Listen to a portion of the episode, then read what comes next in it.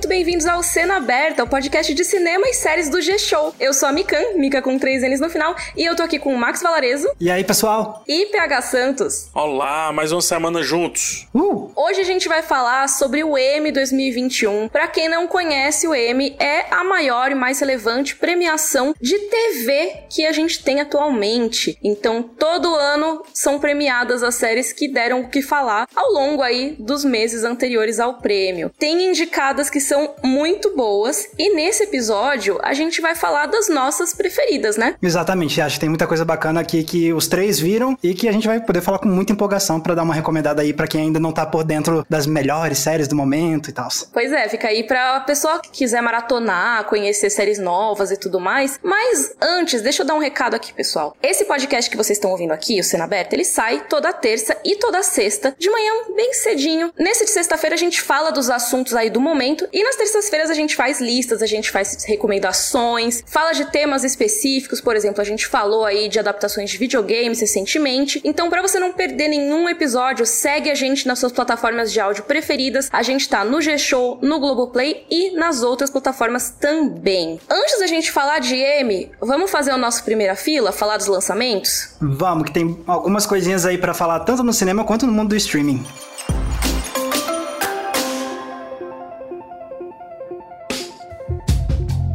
Temos muitas estreias essa semana, hein, pessoal? Mas tá mais tranquilo em relação à semana passada, né? Não, com certeza. Semana passada foi apelação. A gente ficou até sem fôlego aqui.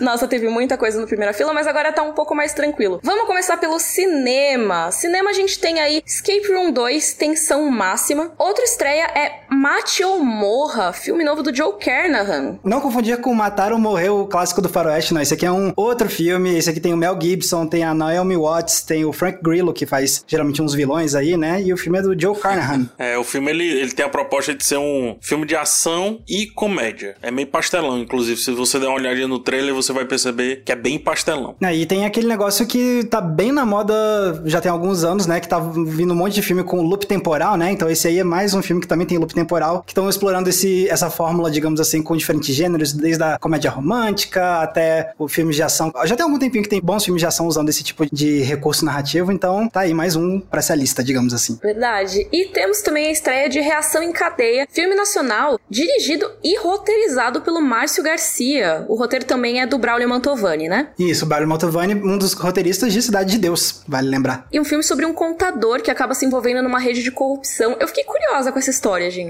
Eu fiquei curioso, mas não tem um filme do Ben Affleck que também ele é um contador que também tá envolvido numa rede de corrupção? Eu fiquei muito confuso porque pareceu Tem muito... o, a série Ozark, que é o contador envolvido com, com o tráfico. Seriam os contadores, assim, os próximos, né? Agentes secretos, né? Quem precisa de Jason Bateman e do Ben Affleck quando você tem Márcio Garcia? Vamos combinar. Também chega no cinema essa semana O Jardim Secreto de Mariana, da Globo Filmes. E, finalmente, a estreia de Cry Macho, filme do Clint Eastwood. Exatamente. Segundo nossa reunião de roteiro aqui, nossa reunião de pauta, mais uma vez Clint Eastwood pedindo desculpas ao Max Valares. é porque já tem algum, algum tempo que o Clint Eastwood faz filmes que trazem essa ideia do homem que tá refletindo sobre os seus suas ações do passado, digamos assim, e vendo o que, que pode ser questionável ou não, e aparentemente esse vai ser outro filme dele nessa linha, o que não é necessariamente um problema, vai depender de como ele explora essa temática de uma forma diferente ou não, e de qualquer forma é um filme que eu tô com certeza empolgado pra ver, porque apesar de eu não ser fã de todos os últimos filmes do Clint Eastwood, eu acho que dos últimos dois ou três deles eu gostei bastante, então com certeza eu tô empolgado aí pra conferir o, o novo do Clint Eastwood. Então, Clint Eastwood culpado é um bom Clint Eastwood. Essa é a conclusão desse Eu gosto, podcast. eu gosto, eu gosto dessa versão do Clint Eastwood. Só um ponto interessante sobre Cry Macho, podemos dizer que começamos a temporada do Oscar 2022. Olha aí, Né? é mesmo, a gente já tá chegando no finalzinho do ano, daqui a pouco tá começando a vir cada vez mais filme de Oscar, não tinha pensado nisso. Exatamente, o Cry Macho pode estar, algo por mais que filmes anteriores a ele poderão e até serão indicados, mas aqui, sabe aquele momentinho assim que é bem Oscar, o Cry Macho inaugura isso, depois vai vir Duna, e aí, e aí é tudo a história, a gente já sabe como é que é. Sim. Então, bora pros streamings? Bora. Vamos, Streams essa semana tá um pouquinho, né, gente? Tá bem sequinho. Tem um pouquinho, mas ó, vamos começar aqui pela Netflix. Quem é fã de Sex Education tem temporada nova e tem a terceira e última temporada de Final Space, animação pro meu coração aí de muita gente. Poxa, eu não assisti. É bacana, ô, ô Mika? Cara, é bem legal, é bem legal. Eu vi só a primeira temporada. Pra ser sincera, eu tava meio por fora de que já ia até a terceira agora. E eu fiquei muito triste quando falaram que foi cancelado. Eu pensei, nossa, será que é a minha culpa de não ter visto a segunda? não, de jeito nenhum. é sim, eu tenho até um vídeo. Não, tô Eu brincando. matei Final Space. não, mas eu, eu, eu não vi nada de Final Space, mas eu assisti o vídeo do criador anunciando que é a última temporada, que ela foi cancelada e tal. Deu um quentinho no coração, vou te falar. Olha aí. É super legal, assim, eu não sei como tá a segunda temporada, mas a primeira eu gostei bastante, então recomendo. Espero que a terceira seja boa também. Indo pra Paramount Plus, a gente tem a estreia de American Rust, que é uma série falando aí sobre um policial numa cidade do Cinturão da Ferrugem, que é lá no nordeste dos Estados Unidos. Essas cidades industriais que hoje em dia não tem a mesma glória que antes, né? É o que é traduzido pra cidade sucata, né? Um dia foi super bem industrializada, com muito vigor, com muita gente chegando na cidade e tudo. E hoje é só sucata, belíssimos cenários para filmes de terror, inclusive. Ah, sério? No, na escola eu aprendi Cinturão da Ferrugem mesmo. Mas que legal. E vale lembrar que é protagonizada pelo Jeff Daniels, né? Que é um ator bem legal, assim. Muita gente vai conhecer ele, mas talvez pela comédia do Debbie Lloyd. Ele é o, o loiro do Debbie Lloyd, né? Mas assim, ele também, obviamente, faz papéis dramáticos muito bem. Inclusive, um, tem uma série que ele fez vários anos atrás que chama The Newsroom, que ele é o protagonista também, que ele mandou super bem uhum. na atuação. Então, com certeza, o Jeff Daniels é um atrativo pra esse seriado, com certeza. E já que a gente falou de Newsroom, que era da HBO, né? Vamos pra HBO Max, que estreou cenas de um casamento. A gente já tinha mencionado, né, no nosso episódio anterior do podcast, só que não tinha a data, porque a HBO Max não costuma cravar a data dos lançamentos. Então agora finalmente sabemos cenas de um casamento que é baseada no filme do Bergman, né? Pois é, isso aí é uma coisa que foi um, até um deslize meu, digamos assim, no, no quando a gente fala desse cenas de um casamento no, no, outro episódio. Eu achava que, ah, é legal, é o filme do Bergman que tá entrando no, no catálogo do HBO Max. Aí depois o PH falou, não, não é exatamente isso, é inspirado no filme. Ah, tá, então beleza. Então tá aí, ó, não confundam como eu confundi. e no Globoplay a gente tem Vereda Tropical, a novela estreando aí, para quem tava saudoso desse título. Indo pro Disney Plus barra Star Plus, dessa vez a gente tem uma estreia do Star Plus mesmo, que é Y, o Último Homem. Sim, seriado inspirado em uma série de quadrinhos muito aclamada do Brian K. Vaughan. É, inclusive ele tem um dos meus quadrinhos favoritos, que é o Saga. Ah, maravilhoso. Saga é ótimo. E Y, o Último Homem, também é um quadrinho bem interessante. Eu assisti os três episódios, acho que a Mika também, né, Mika? Isso, a gente recebeu antecipado, porque é muito chique esse podcast. Oh. A gente recebeu os três episódios iniciais antecipados e deu pra ver antes da gente gravar. Você que é fã do Brian K. Vaughan, PH, você curtiu a adaptação? Primeiras impressões, tá? Acho que eles estão cozinhando muito o pato e demorando aí no ponto central de uma história que é muito forte por conta desse ponto central, desse... Uhum. Eu não, porque eu não posso falar, mas...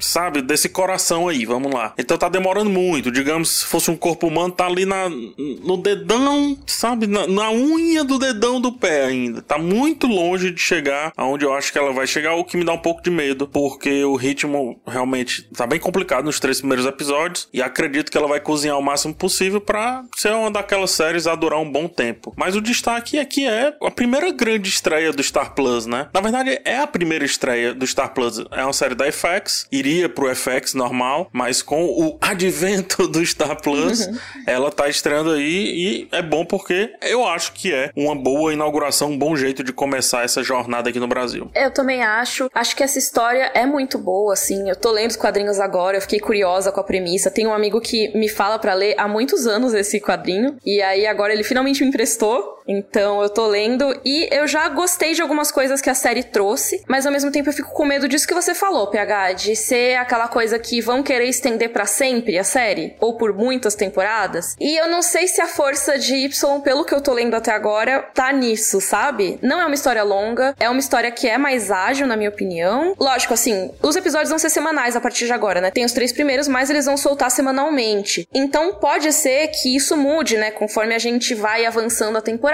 E eu espero que sim. Mas é uma temporada de só seis episódios. Então a gente já tá na metade dela. Caraca. Sei lá como vai ser isso. Não, do jeito que vocês estavam falando, como tava cozinhando lentamente, eu achava que ia ser uma temporada de, não sei, pelo menos uns 10 episódios para sei lá, ser um terço cozinhando e, depois engatar, uhum. mas na metade. Eu tava com essa Meu impressão Deus. também, aí eu fui ver e vão ser seis episódios. É isso que me assusta, por isso que eu trouxe, porque a gente tem um HQ, a gente tá se estendendo um pouco porque é a principal estreia da semana, né, junto com o Cry Macho ali, mas pra mim é um HQ muito de conceito, tipo assim, o conceito é muito legal, tá, pra onde é que eu vou levar esse conceito? O que, que eu faço com isso? né? Isso, a HQ leva pra um canto bem específico. A gente vê que a série já tá levando pra outro canto, que é bom, porque senão era transposição, não era adaptação. A minha questão é, existem tantas ramificações que esse conceito pode ser explorado numa ramificação inteiro, logo, pra gente ter uma sensação de que vimos uma história acontecer, e aí começa a ramificar pra outros lados, entendeu? Pode muita coisa dentro desse conceito. Não sinto que é isso que eles estão fazendo. É aquilo que eu falei, tá demorando muito a, a fazer aquela pergunta principal. E se isso aqui? Aí você diz, uau, e agora? É só isso. É, eu, eu concordo muito com você, PH. Mas vamos esperar aí os próximos episódios, né? E se o pessoal achar legal, que a gente comente depois mais a fundo essa série, quem sabe a gente não faz episódio sobre ela, né? Sim. Se vocês quiserem, comentem aí nas redes com o hashtag podcast cena aberta pra gente ver o que, que vocês estão falando. E agora, bora falar de M, pessoal? Bora. Vamos, agora aí é que a gente vai falar de série.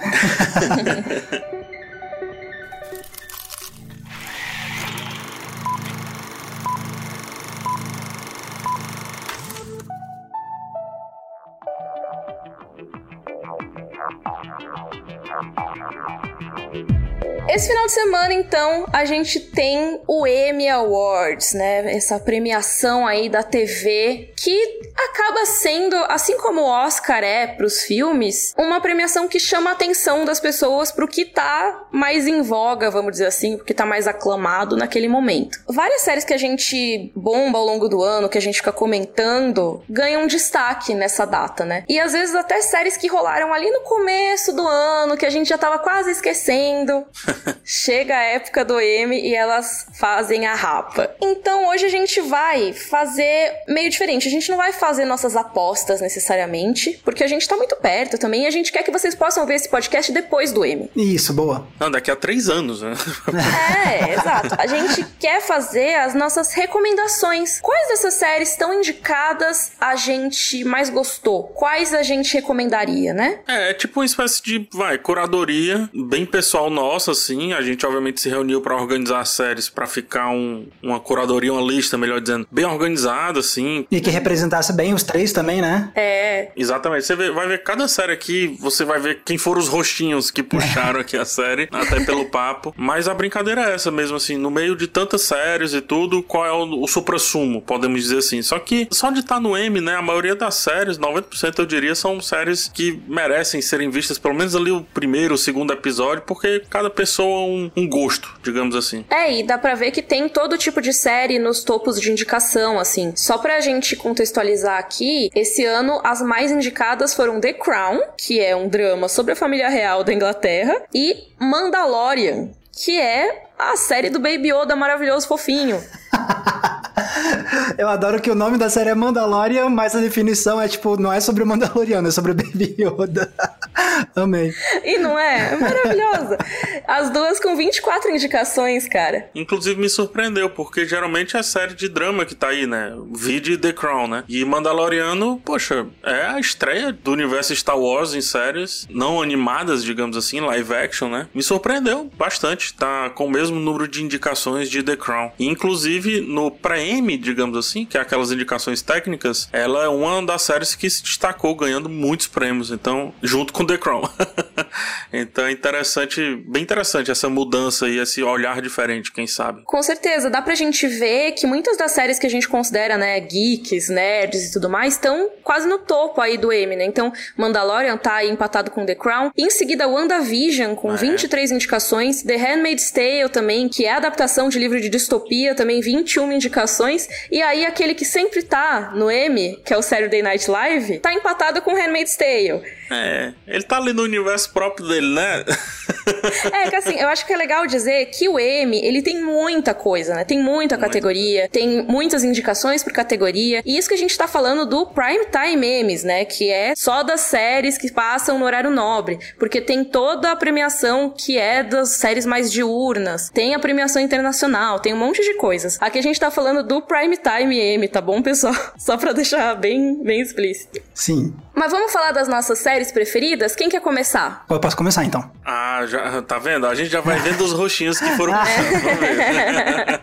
Mas eu vou começar por um aqui que, que, que, os três viram, e eu imagino que os três gostaram. Eu, particularmente, gostei muito, que é a minissérie da HBO que se chama Mare of East Town, estrelado pela Kate Winslet. Tem, se eu não me engano, sete episódios. Corrijam-me se eu estiver errado, mas se eu não me engano, são sete mesmo. E é basicamente um, um suspense criminal, mas assim, com elementos de drama familiar, assim, muito forte. E eu, particularmente, não assisti quando tava saindo episódio por episódio. Eu vi tudo numa tacada só depois que saiu. E assim, nossa, não sei vocês, mas foi uma das séries mais recentes, assim, que mais me deu vontade de maratonar. Hoje em dia isso é raro acontecer comigo, de alguma série me dá vontade, tipo, de realmente passar o dia inteiro vendo. Mare Town foi uma delas. E eu gostei muito, muito mesmo. E como é gostoso também, né, ter uma minissérie, assim, é tão mais fácil, digamos assim, você não ter esse comprometimento de beleza, terminei agora esperar mais uma temporada. Não, acabei aqui uma minissérie, bonitinho, gostoso, tô com a barriguinha cheia e feliz.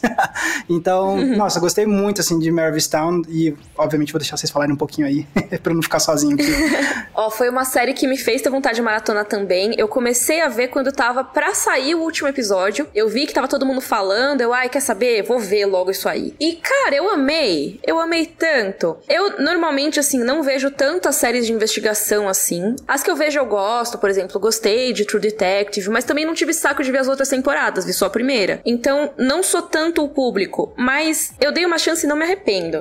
Eu acho que a Kate Winslet, que interpreta a Mer, que é essa policial, investigadora, que tá, assim, exausta. Assim, ela é exausta.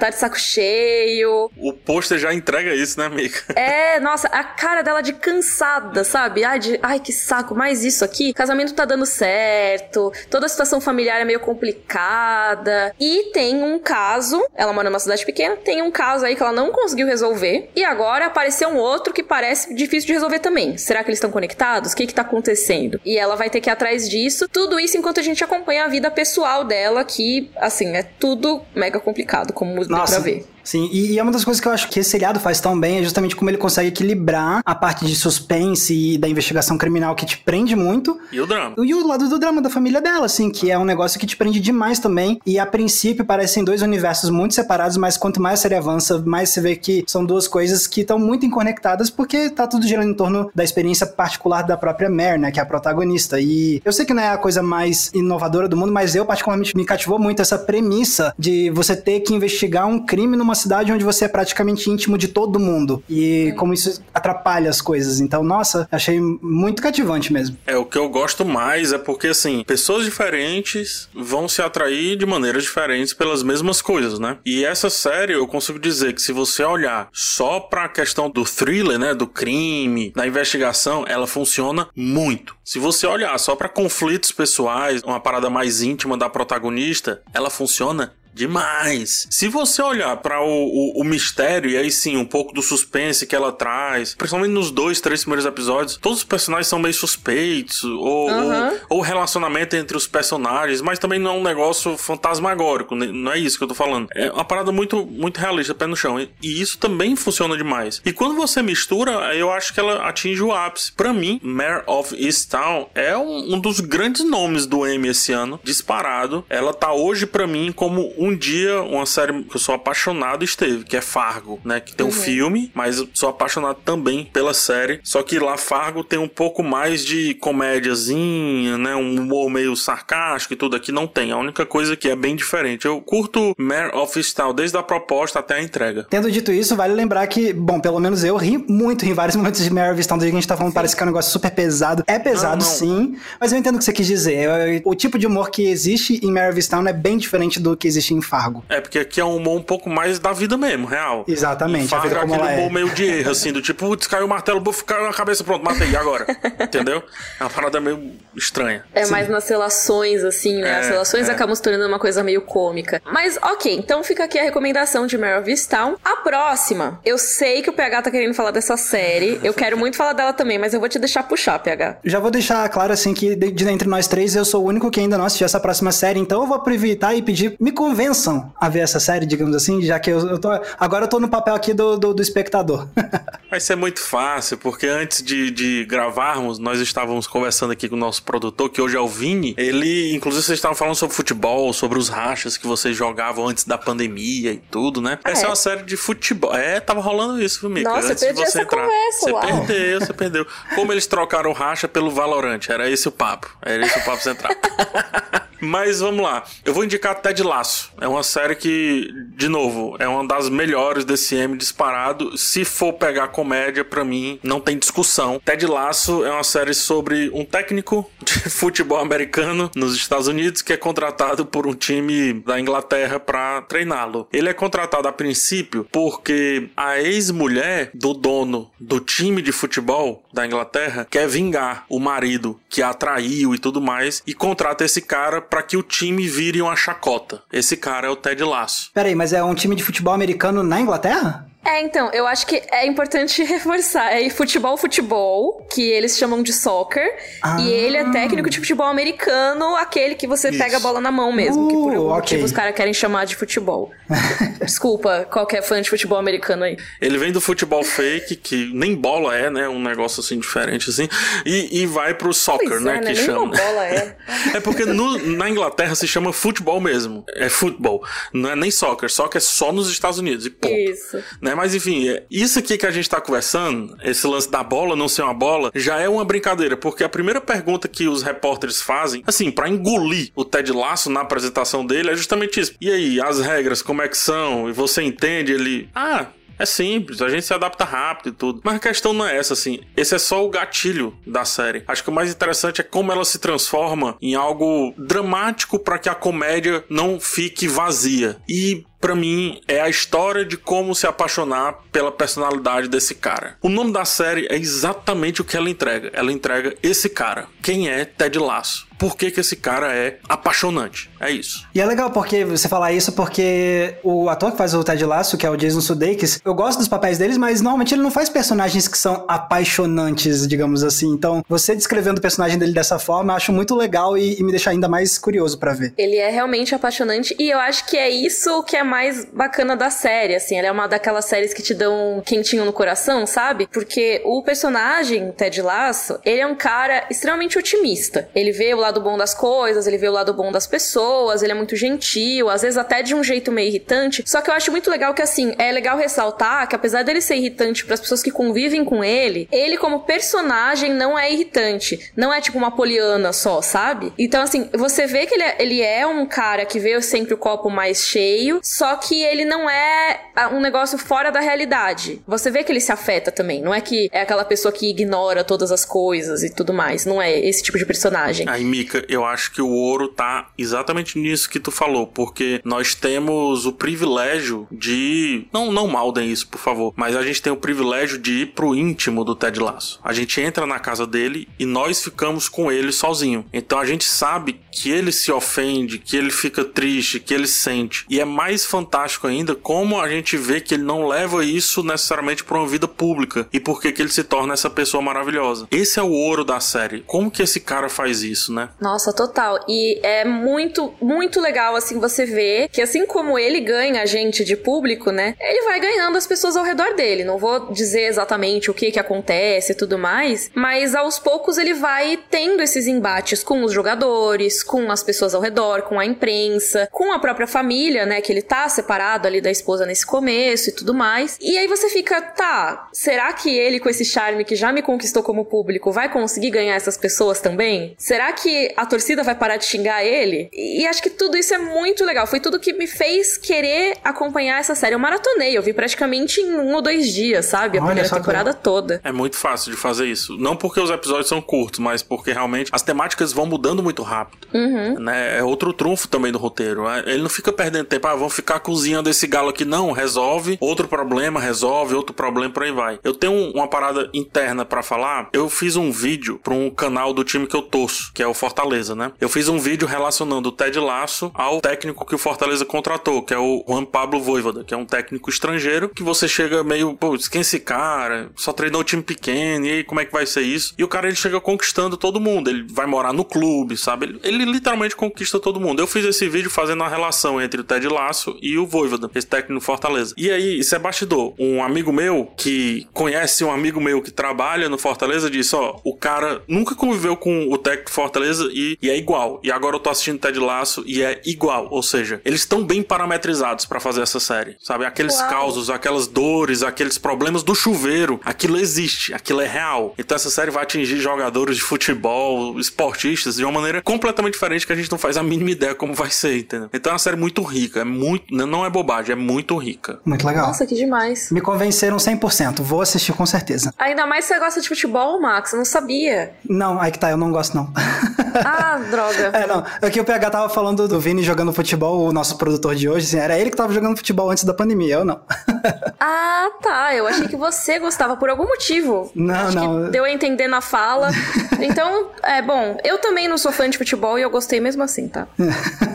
tá valendo, tá valendo. Mas já falei demais de Ted Laço, já falei demais. Mika, sua série. Então, minha série é Lovecraft Country. Eu vivo falando dessa série em todos os lugares que eu vou, porque eu acho que ela foi uma das coisas mais legais que eu vi nesses últimos tempos aí de TV. Não necessariamente por tudo dela, mas eu acho que ela trouxe muitas coisas legais, sabe? Para quem não sabe, é uma série da HBO que pega um livro chamado Território Lovecraft, e esse livro, ele usa a obra do HP Lovecraft, escritor aí, histórico, e também inspiração em outras obras pulp e tudo mais, e dá uma distorcida, mas uma distorcida pro bem, vamos dizer assim. Por quê? Porque esse cara, HP Lovecraft, era hum. racista, para dizer o mínimo. É, um mínimo. No, no que ele escrevia. É. E aí o escritor pega nesse livro e coloca pessoas negras protagonizando histórias que são inspiradas no mitos do Lovecraft, e tudo mais. Isso com uma discussão de racismo, etc. E aí agora a série pega e vai além, porque tem uma showrunner negra cuidando. O autor do livro é branco, né? Mas aí você tem a Misha Green, que é essa mulher que eu tô apaixonada cada vez mais pelo trabalho dela. Também, rainha. Ela não é demais? Ela é demais, rainha. Sigam ela no Twitter, fantástico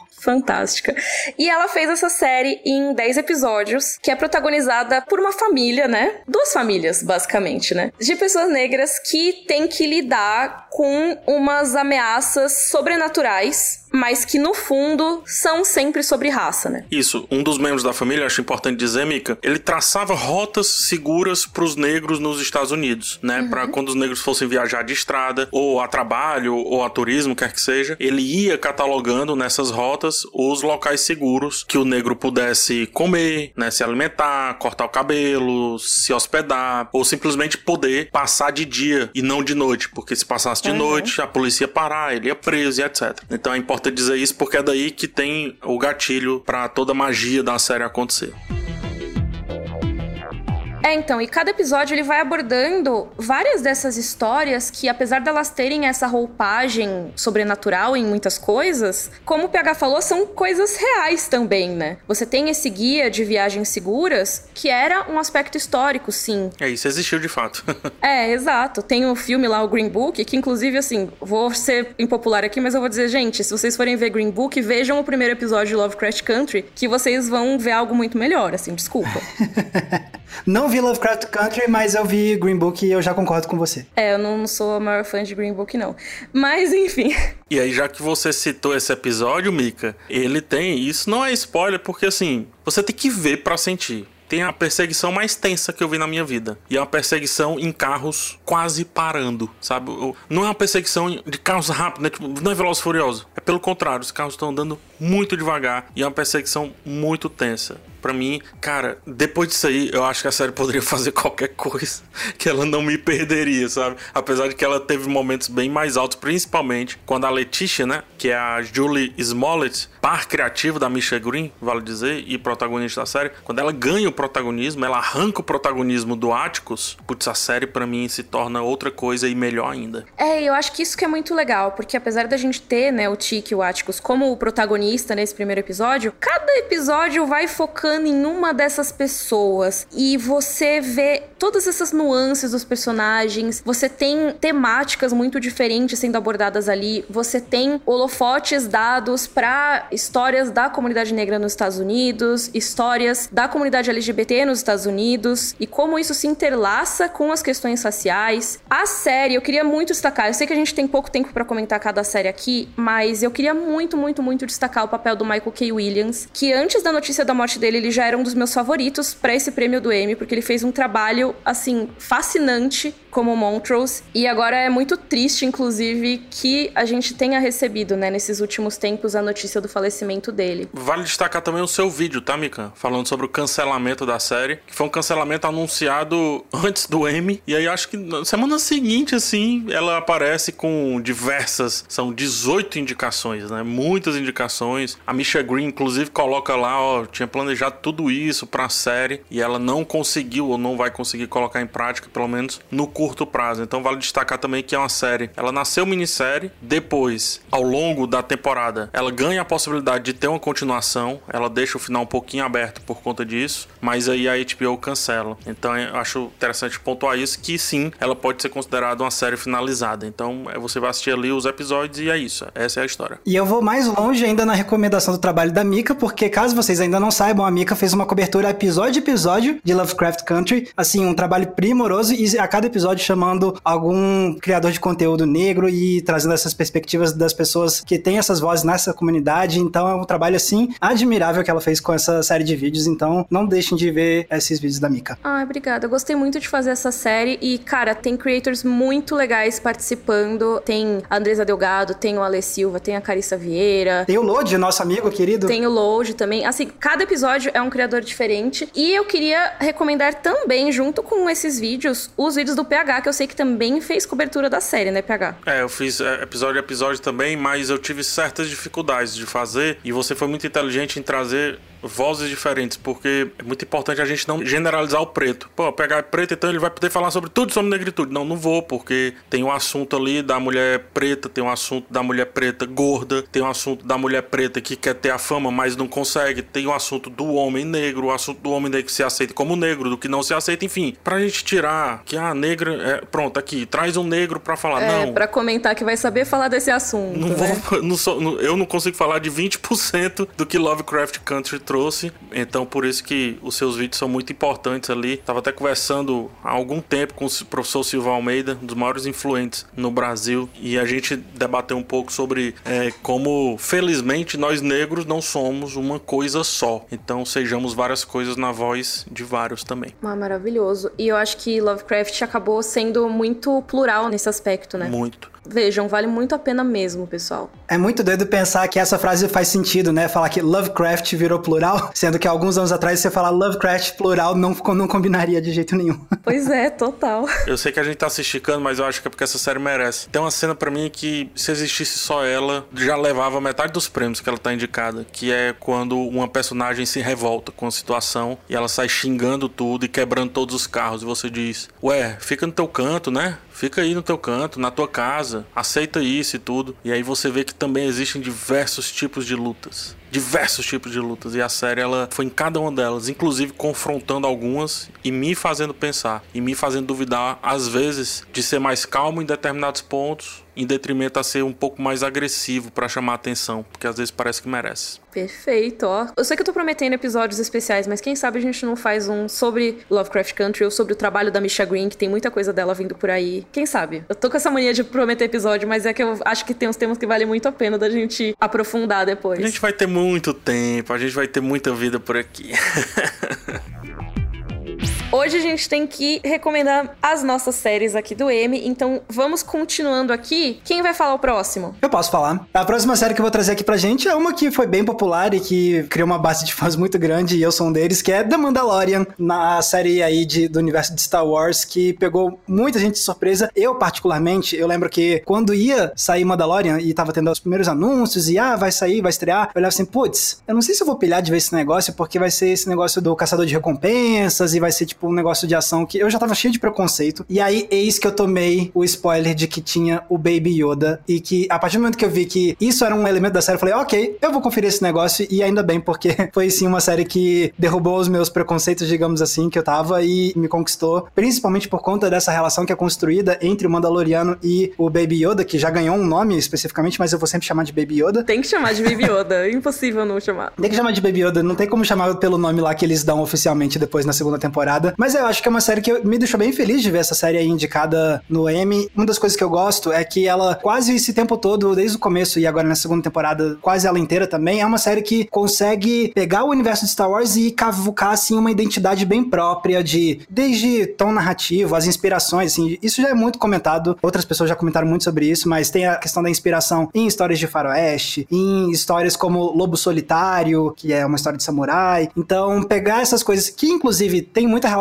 com a fonte da qual o George Lucas bebeu, inclusive, para criar Star Wars, né? Principalmente pelas histórias de samurai do Kurosawa, que o George Lucas sempre admirou. Então, é uma série que consegue pegar, então, muito dessas fontes originais, mas também fazer algo bem com a cara própria e com um equilíbrio de humor e de relações familiares que se vão construindo, de família encontrada, digamos assim. E para quem é fã do universo expandido de Star Wars, é muito legal ver como eles vão pegando esses personagens que são não tão conhecidos assim pelo grande público, mas para quem curte Star Wars, pegar uma personagem aqui que é bem querida pelos fãs mais ardorosos, pegar aquele vilão que ficou muito conhecido pelos livros do universo expandido e cavucando assim essa identidade própria dentro desse universo tão vasto e acho que foi uma coisa que me conquistou muito. Eu amo Mandalorian, assim, com todas as minhas forças. Eu também. Eu gosto tanto dessa série. Ela é também uma das séries que me dá quentinho no coração, assim como o Ted Lasso, por motivos diferentes, né? Óbvio que ter um mascote fofinho com olhos grandes não atrapalha, né? Mas já toca a trilha sonora, amigo, eu já fico derretido. É, então, eu gosto da trilha sonora. E uma coisa que eu amo em Mandalorian, e que talvez até seja uma coisa que eu não curti tanto na segunda temporada, é a simplicidade da história. Não falando simplicidade de algo simplório, não, não é isso, É é de de, singelo. simples mesmo. É singelo. É uma história que ela não se propõe necessariamente a ser mais importante do que ela necessariamente é. Mas ela, por isso ela fica muito importante.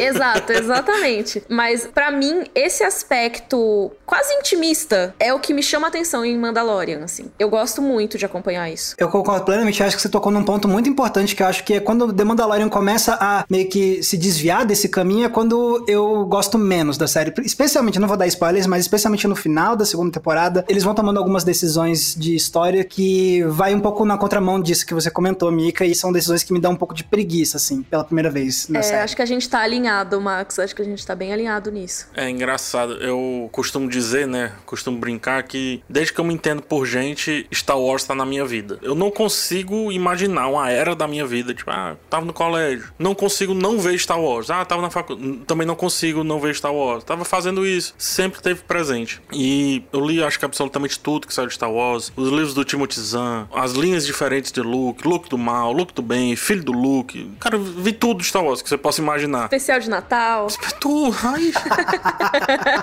Já fui do Conselho Jedi do Ceará, tive lá na- no- nos primórdios, quando as coisas chegavam em VHS pra gente assistir. Caraca, o tudo. PH tá em outro nível, ele foi do Conselho Jedi, aí sim. Cara, é, eu sou muito fã de Star Wars. Eu nunca vi algo tão refrescante no universo de Star Wars como o Mandalorian. Assim, de tudo. É muito refrescante. Como você diz assim, caraca, tem coisa nova em Star Wars. Não é só aquela família, não é só Skywalker, não é só um drama quase shakespeariano ali sempre. Não, é um cara com armadura hiper legal, saindo do ponto A indo pro ponto B e isso é maravilhoso. Não é? Perfeito, eu amo isso.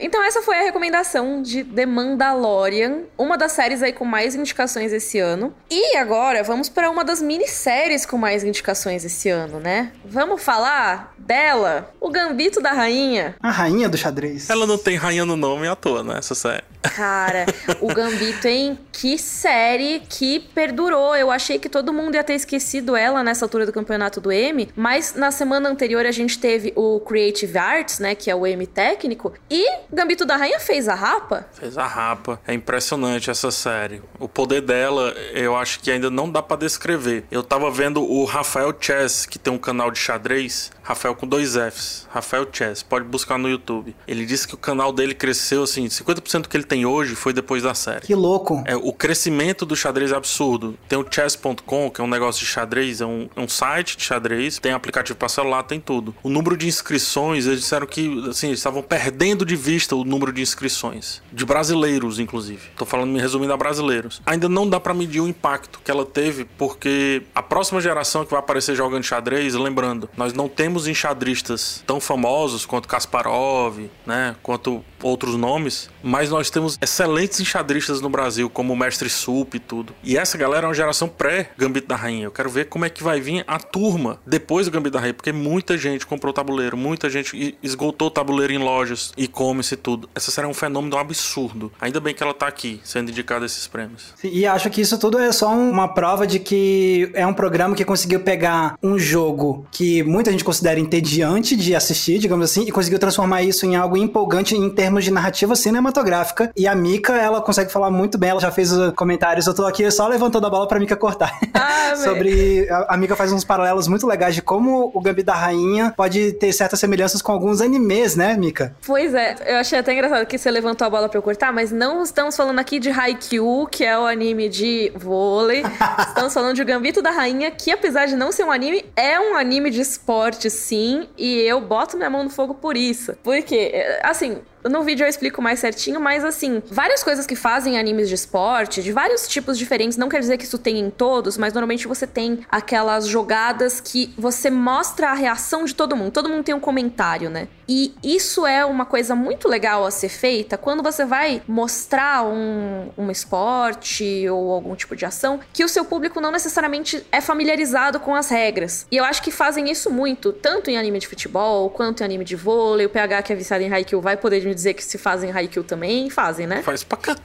O tempo todo, né? Tem a sacada ali, aí o, o cara vai parar um pouquinho no tempo, vai ficar refletindo, aí o, o cara da, da plateia... Eu sei todos os nomes Vamos de menos tempo. Aí o pessoal que assiste Haikyuu vai pegar a referência. Isso é uma coisa que é muito comum e tem em vários animes, até nos de esportes, que não necessariamente são aqueles esportes com mais ação e tudo mais que você pensaria que são os mais empolgantes. Você tem Hikaru no Go, que é um anime sobre Go, que é também um jogo de tabuleiro. Você tem Sangatsu no Lion, que apesar de não ser nesse estilo de batalhinha e tudo mais, ele é um anime que fala muito sobre depressão, etc. Mas quando ele vai mostrar as partidas de shogi que é um jogo de tabuleiro também, que é muito semelhante ao xadrez, né? Ele vai ter também a reação das pessoas que estão comentando, vai ter os pensamentos do personagem e tal. E o Gambito da Rainha, apesar dele não ter o pensamento do personagem, ele tem muito esses comentários. Você tem a galera comentando no rádio, você tem a galera que vai reagir a cada jogada, a câmera que vai girar em volta do tabuleiro, tudo feito de uma forma muito dinâmica, né? Sim, os cortes também, para criar essa ideia de que o jogo tá acelerando e aí corta pro reloginho e bate no relógio, não sei sei o quê. Então a montagem faz toda a diferença nessa hora também. Com certeza. E aí é muito engraçado, porque a gente tá aqui com duas séries nas recomendações que falam de esportes e as duas têm as suas maneiras diferentes de trazer as regras e a sensação pro público. Uma é até de laço, que tem explicações, né? A gente tem um cara que não conhece futebol que vai começar a aprender futebol e tudo mais, mas é muito diferente, né? Apesar de você ter os, os locutores, né? Os narradores do jogo, você não tem essa coisa de acompanhar cada movimento, porque meio que o movimento não é tão importante, a não ser algumas coisas chaves, né? Mas no Gambito da Rainha é. A posição que ela coloca as peças é muito importante. E eu acho muito legal que eles vão detalhar isso de um jeito que é dinâmico, que as pessoas não vão ficar confusas. É, por mais que você não, não saiba, assim, xadrez, obviamente, é muito complexo o esporte. E é um esporte complexo até para quem já tem muito tempo de xadrez. É, sei lá,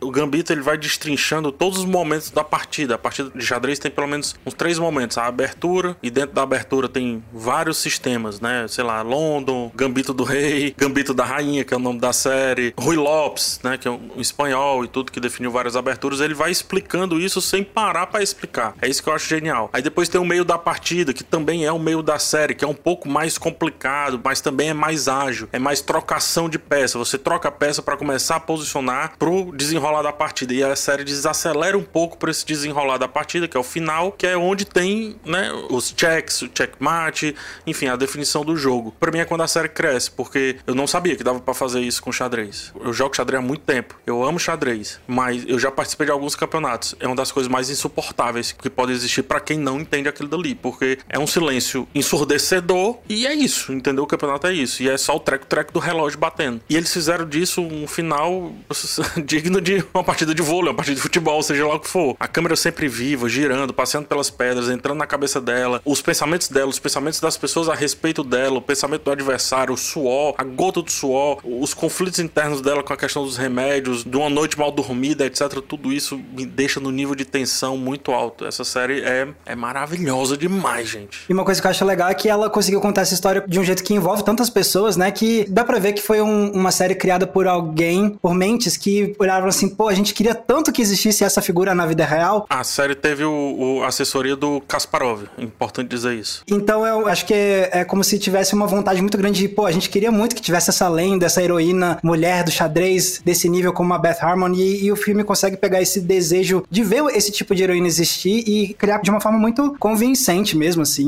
Então, é como se quisesse manifestar essa heroína que a gente não acabou não tendo na vida real, digamos assim. Acho isso que eles fazem muito bem isso. Muito legal você dizer isso, que ela não existe na vida real e ela é baseada num homem que jogava, um americano, que inclusive tem um documentário fantástico, pode assistir esse documentário, por mais que você não entenda de xadrez, você vai entender aquela nuance ali da protagonista do Gambito da Rainha lutando contra vários russos que ficavam conversando entre si e tal, que é Bob Fischer contra o mundo. Bob Fischer foi esse cara que representou os Estados Unidos contra os russos, sendo que ele foi, tipo, praticamente sozinho contra todo aquele exército que ficava pensando junto e definindo as jogadas juntos, etc. Ela é bem baseada no Bob Fischer, inclusive ele tem algumas questões íntimas ali dentro da cabeça dele que combinam bastante com a Beth Harmon. É bem interessante isso. Gente, falamos muito do Gambito, deu pra ver que todos nós amamos essa série. Mas vamos pra nossa última recomendação aqui da listinha? Vamos lá. Posso puxar essa última? Pode puxar, PH. Nós estamos aqui na era das desconstruções dos heróis. Vamos falar de The Boys. Olha, até rimou. rimou. Essa série maravilhosa, cara. Que série bacana que já tá na sua segunda temporada, né? É indicada aqui por ela. Não, os acontecimentos da primeira temporada não refletem nesse M dessa vez. Mas é uma série que me surpreende porque nós tivemos várias séries esse ano, como WandaVision, Loki, é, Falcão, Soldado Invernal, a animação Invincible do Prime Video e The Boys para mim ela continua, ela não tá nadando de braçada, mas ela continua sendo a série que aborda esse universo dos heróis mais interessante para mim. Por mais que nem tudo na série seja interessante, mas ela me parece muito mais interessante do que outras que eu citei aqui. E eu sei que o Max assistiu. O que é que você tem a dizer, Max? Pois é, eu assisti, eu, eu gosto. É, talvez você goste um pouco mais do que eu, mas ainda assim acho uma série bem legal. Ela é um entretenimento muito viciante também. É uma das séries que quando acaba o episódio você quer já emendar o próximo. E com certeza é uma das séries que tá meio que sendo de maior destaque nesse momento de histórias de super-herói revisionistas, digamos assim, né? Que quer contestar o arquétipo do super-herói e aí usa o arquétipo do super-herói para mostrar um outro lado e fazer reflexões de ah, o que, uma pessoa com esse tipo de poder pode fazer. E acho que é uma série que consegue construir vilões de um jeito muito eficiente, porque são vilões que conseguem te deixar muito perturbado pelas ações e é o tipo de vilão que quando se dá mal você levanta para aplaudir, porque dá um ranço muito grande. Então, com certeza. E como eles conseguem construir isso tudo, mas ao mesmo tempo fazendo alguns comentários sobre é, o mundo contemporâneo, grandes corporações, mundo de a fachada da publicidade, das grandes corporações e a questão da fama. Então, acho que eles conseguem amarrar isso tudo com questões atuais de um jeito bem bacana, assim, bem inteligente. Eu sempre tenho dúvida do que eu sinto em relação a The Boys. Eu gosto muito da série, mas sabe quando tem alguma coisa que você fica, hum, será que eu gosto mesmo? Ou será que eu desgosto? Cada episódio eu passo umas oito, nove vezes por essa mesma discussão dentro da minha cabeça, sabe? É muito doido, é muito doido. Eu gosto muito dessa vontade da série de desconstruir os super-heróis e tudo mais, ao mesmo tempo em que eu fico, poxa, a gente já meio que passou por isso, né? Eu não sei se ainda precisa, talvez precise, mas assim, a gente já teve o Watchmen, por exemplo, né? Então eu fico sempre, ai, será? Será que precisa? Ao mesmo tempo, será que não é uma série que exagera muito na violência e no niilismo ou algo do tipo? Mas ao mesmo tempo, às vezes ela traz umas reflexões muito legais Eu acho que a segunda temporada, toda a discussão sobre comportamento nas redes, toda a parte de, ah, vocês gostam dessas ideias, vocês só não gostam de uma palavra, que é dito na série, que eu não vou dar detalhes aqui, eu acho que é muito pertinente, sabe? E eu acho que em relação aos quadrinhos de The Boys, ela é muito melhor, na minha opinião. Então, assim, eu, eu tenho muitos conflitos em relação a The Boys, mas eu acho bastante ousado o M ter indicado a melhor drama essa série. Pois é, é engraçado, porque se, se eu fosse olhar friamente, vamos lá, só tem eu indicando, eu colocaria ela dentro da comédia e não é diminuindo, porque tem gente que tenta diminuir a comédia a partir do drama, e são dois gêneros que andam juntos, né? A comédia você pode atacar tantos assuntos complexos, tanto quanto o drama pode também, enfim, não, não existe para mim uma escala de gênero, sabe, é, em termos de audiovisual. Mas eu acho que ela não pertence muito mais ao drama, porque eu acho que o que ela faz para atingir todos esses pontos que vocês falaram, a discussão do poder na sociedade, né? Traz muito a questão ali do Foucault, aqueles micropoderes que estão todos apagados ali, mas estão exercendo um grande poder social. A mídia, né? Tem um episódio sobre o cancelamento na segunda temporada que eu acho muito bom, muito interessante. E eu acho que ela usa a comédia para fazer isso. É a comédia do exagero, que a gente até já comentou aqui. É, é uma comédia brutal, que às vezes enoja. E eu acho que a sensação que você fica, Mika, poxa, acho muito massa. Porque não que ela peça isso, mas ela ser analisada a partir dessa ótica do gosto, desgosto ou gosto com nojo, acho que ela pode crescer. E eu acho que muita gente vai ter um pouco desse seu referencial. É, eu acho que tem mais essa vibe. E eu concordo muito que ela deveria entrar como comédia. Eu sei que quem inscreve a série que decide onde vai inscrever, em qual categoria. Mas eu acho que ela tem muito mais força sendo considerada uma comédia do que um drama, né? Até porque a gente tem já, vai, desde o Orange the New Black, pelo menos, esse precedente das séries que são dramédias, né? Que flertam aí com os dois voice e que podem entrar em alguma das duas categorias, pendendo mais para uma. Eu acho que The Boys penderia mais pra comédia mesmo. Eu concordo muito com você, PH. É porque quando você compara The Boys com Lovecraft Country, com todo respeito a The Boys, mas é Lovecraft Country, entendeu?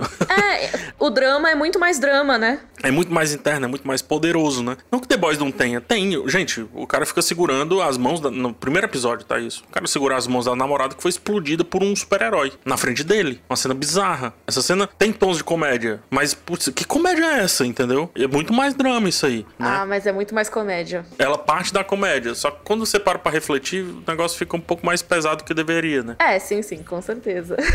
Esse mini ranço da série, eu acho que ela é válida para você ter uma experiência bacana com The Boys. Com certeza, não é aquela coisa que vai ser agradável o tempo todo e talvez até por isso vale a pena ver, né? Mas então, essas foram as nossas recomendações do Emmy esse ano. A gente até falou bastante, né, de cada série. A gente tava planejando cinco minutos por série. Quem a gente queria enganar? Vamos lá, né? Quem a gente queria enganar? Só nós mesmos.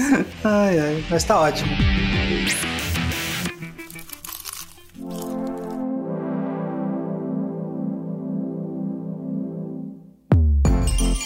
Chegamos aqui no nosso balcão da locadora e eu acho que a gente vai trapacear um pouquinho, pessoal, é isso mesmo? Vocês vão, eu não. Eu vou trapacear pra caramba. Pois é, porque assim, a gente chegou à conclusão que a gente queria recomendar mais séries do que cabia no nosso tempo. Eu vou trapacear demais, Mika. Você me entregou. Vamos, vamos trapacear. PH, qual que é a sua recomendação? Eu vou trapacear indicando algo que está indicado ao Emmy, está disponível inclusive no Globoplay. É o documentário Framing Britney Spears, A Vida de uma Estrela. Eu entro na maioria desses documentários de gente famosa, digamos assim. Teve o documentário da Amy Winehouse, da Nina Simone e agora o da Britney Spears. Eu sempre entro dizendo assim, tá, qual vai ser a passada de pano que vocês vão dar aí para eu me preparar logo. É, não acontece. Vai fundo nas polêmicas da Britney Spears e mais ainda, vai tão fundo que começa a dar alguns porquês, ou pelo menos alguns possíveis, supostos, prováveis porquês. E você começa a repensar se você não tivesse, né, talvez naquela posição, se você não faria coisa pior, inclusive. Fala muito sobre o assédio dessa estrela, né, da Britney Spears, que foi, eu não sei o tamanho necessário com quem eu possa comparar, mas quando eu tinha ali meus 18, 17 anos, na época das bancas de revista, eu descia de ônibus em frente a uma banca de revista, ela era tomada de Britney Spears, de ponta a ponta, assim. Todos os pedaços da banca tinham Britney Spears. Então era realmente algo muito grande, assim, gigante, enorme. Você entende o tamanho que foi a Britney Spears, que consegue ainda ser dado esse tempo todo, e também você para de ser um pouco, ah, desculpa a expressão, um pouco idiota com algumas situações que ela foi idiota. Então você não só se coloca no lugar dela, mas também coloca ela no lugar que talvez seja um, de um pouco mais de carisma e empatia. Esse documentário é bem poderoso. Framing Britney Spears, A Vida de uma Estrela, disponível no Globoplay. E você, Mika, qual vai ser a sua roubada da semana? nenhuma roubada, nenhuma roubada. Quer dizer, é uma roubada, vai, roubei. Eu roubei, mas você assistir essa série não vai ser uma roubada. Porque a minha recomendação dessa semana é Rex. Eu sei, gente, que o balcão da locadora a gente costuma recomendar aí umas coisas um pouco mais antigas e tudo mais. Mas não existe essa regra, tá? Assim, é uma recomendação relacionada. Não precisa ser antiga. É a nossa locadora. A nossa, né? Nossa locadora tem coisas muito recentes. E essa série Rex, por que, que eu coloquei aqui? Porque ela é uma série que também está indicada aí ao M. Só que a gente ia falar seis, não ia dar tempo de falar tudo, então trouxe aqui Rex, indicada a melhor comédia, tem indicação a melhor atriz da Jean Smart, que inclusive tá indicada, se eu não me engano, também por Meryl Viston. Então, dois papéis diferentes indicados ao M. E, cara, essa série é sobre uma roteirista de comédia que acaba sendo cancelada na internet, perde o emprego e tem que trabalhar como assistente de uma comediante stand-up em Las Vegas. É muito muito maravilhosa a relação dessas duas, assim. Elas se odeiam e tem que aprender a, talvez, quem sabe, começar a trabalhar juntas de um jeito que as duas não arrancam o cabelo uma da outra todo dia. É muito, muito legal ver. A Jean Smart tá perfeita e é uma das minhas apostas para melhor comédia. Se não tivesse Ted Lasso esse ano, talvez vejam Rex mesmo assim. Você sabe que o M gosta do segundo lugar ali, né, no coração do povo. Ele vai, mas, mas enfim, vou, vou, comentar isso não, que não é de apostas, mas eu não diria nada Rex ganhar e se ganhar seria bem merecido, é uma série muito boa, muito muito gostosa de acompanhar. Eu vou seguir sua recomendação porque eu até antes da gente preparar essa pauta nunca tinha ouvido falar de Rex, então agora fiquei curioso. Para quem quiser assistir, tá na HBO Max. Ok, terminamos aqui os crimes cometidos por PH e Mika, né? Nós roubamos aqui duas indicações para valorizar um pouco mais o M. Mas, Max, eu sei que você vai valorizar o M de outro jeito. Fala aí, vai. Exatamente. Eu não vou trazer outra coisa indicada ao M, mas eu vou recomendar alguma coisa para quem gosta de uma coisa que está indicada ao M. Me explico. Para quem curte Mandalorian, já que a gente falou tão bem de Mandalorian, eu vou recomendar uma série para quem gostou de Mandalorian, que é uma série de ficção científica antiga, antiga entre aspas, assim, é lá dos anos 2000, chama chama Firefly. Teve somente uma temporada, ela foi cancelada, então teve, se eu não me engano, 13 episódios. E é uma série que eu maratonei alguns anos atrás e se tornou uma das minhas séries de ficção científica favoritas, assim, da vida. E por que, que eu recomendo para quem curte Mandalorian? Porque tem certas semelhanças. Então, tem uma estrutura parecida de ser cada episódio uma aventura, tem um equilíbrio entre humor e drama bem parecido com o que a gente vê em The Mandalorian. Assim como a Mika comentou que Mandalorian não é uma série que se leva tão a sério assim, não se engrandece demais, mesma coisa com Firefly. E assim como o Mandalorian tem muita inspiração em coisas de faroeste, Firefly é basicamente um faroeste só que no espaço e no futuro. Então a estética toda gira muito em torno daquela ideia do futuro usado que a gente vê em Star Wars também, que é aquele futuro com as máquinas meio sujas e que não parece tudo limpo e reluzente novo. E a gente tem a mesma coisa em Firefly. A gente tem arquétipos muito clássicos do faroeste sendo aplicados nesse contexto de ficção científica. Então, tá aí, é uma série que infelizmente só teve 13 episódios e um filme para fechar a história história, afinal de contas, como foi cancelado, tiveram que depois fazer um filme para fechar a história. O filme chama Serenity e eu gosto muito, então tá aí minha indicação. Firefly. Maravilhosa. Eu não vi ainda e você me convenceu, Max. Vou atrás. Olha, que legal. e com isso, o Max se coroa como o único que seguiu a proposta do balcão essa semana. Parabéns, Max. Uh, palmas. Nada, vocês também seguiram, que nem, que nem pegar falou, essa nossa locadora, a gente decide o que a gente faz com o nosso balcão. Isso mesmo, isso mesmo. É o gambito do Max.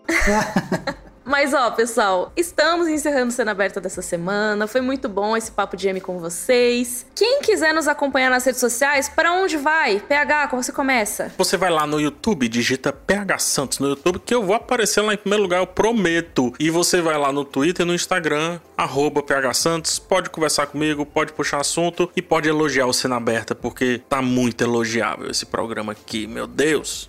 É verdade, se você elogiar, a gente aceita o elogio, a gente não vai ser humilde não, porque a gente tá amando fazer isso aqui também. A gente aceita, retuita, bate print, manda pro pessoal da Globo, a gente faz tudo isso. E você, Max? Quem é você nas redes sociais? Pois bem, se vocês quiserem me encontrar no YouTube, vocês podem procurar por Entre Planos, tudo junto, que tá lá meu canal lindo, maravilhoso, tem vídeo novo toda quinta-feira. E nas redes sociais vocês me encontram tanto no Instagram quanto no Twitter com a arroba maxvalarezo com um Z somente. E pra fechar, você, Mika, onde as pessoas podem te encontrar nessa internet? Você me encontra no YouTube como Mikan com três N's no final e no Twitter e no Instagram com arrobas diferentes aí. O Twitter é rei hey, underline Mika e o Instagram é underline Miriam Castro. E o Cena Aberta, as pessoas encontram onde? Vocês podem nos encontrar no Globoplay, no G-Show, toda terça e sexta e também, né, nas outras plataformas de áudio. Não se esquece de seguir a gente nas plataformas para não perder os episódios e a gente se vê na próxima terça. Tchau, tchau. Tchau, gente. Tchau, tchau.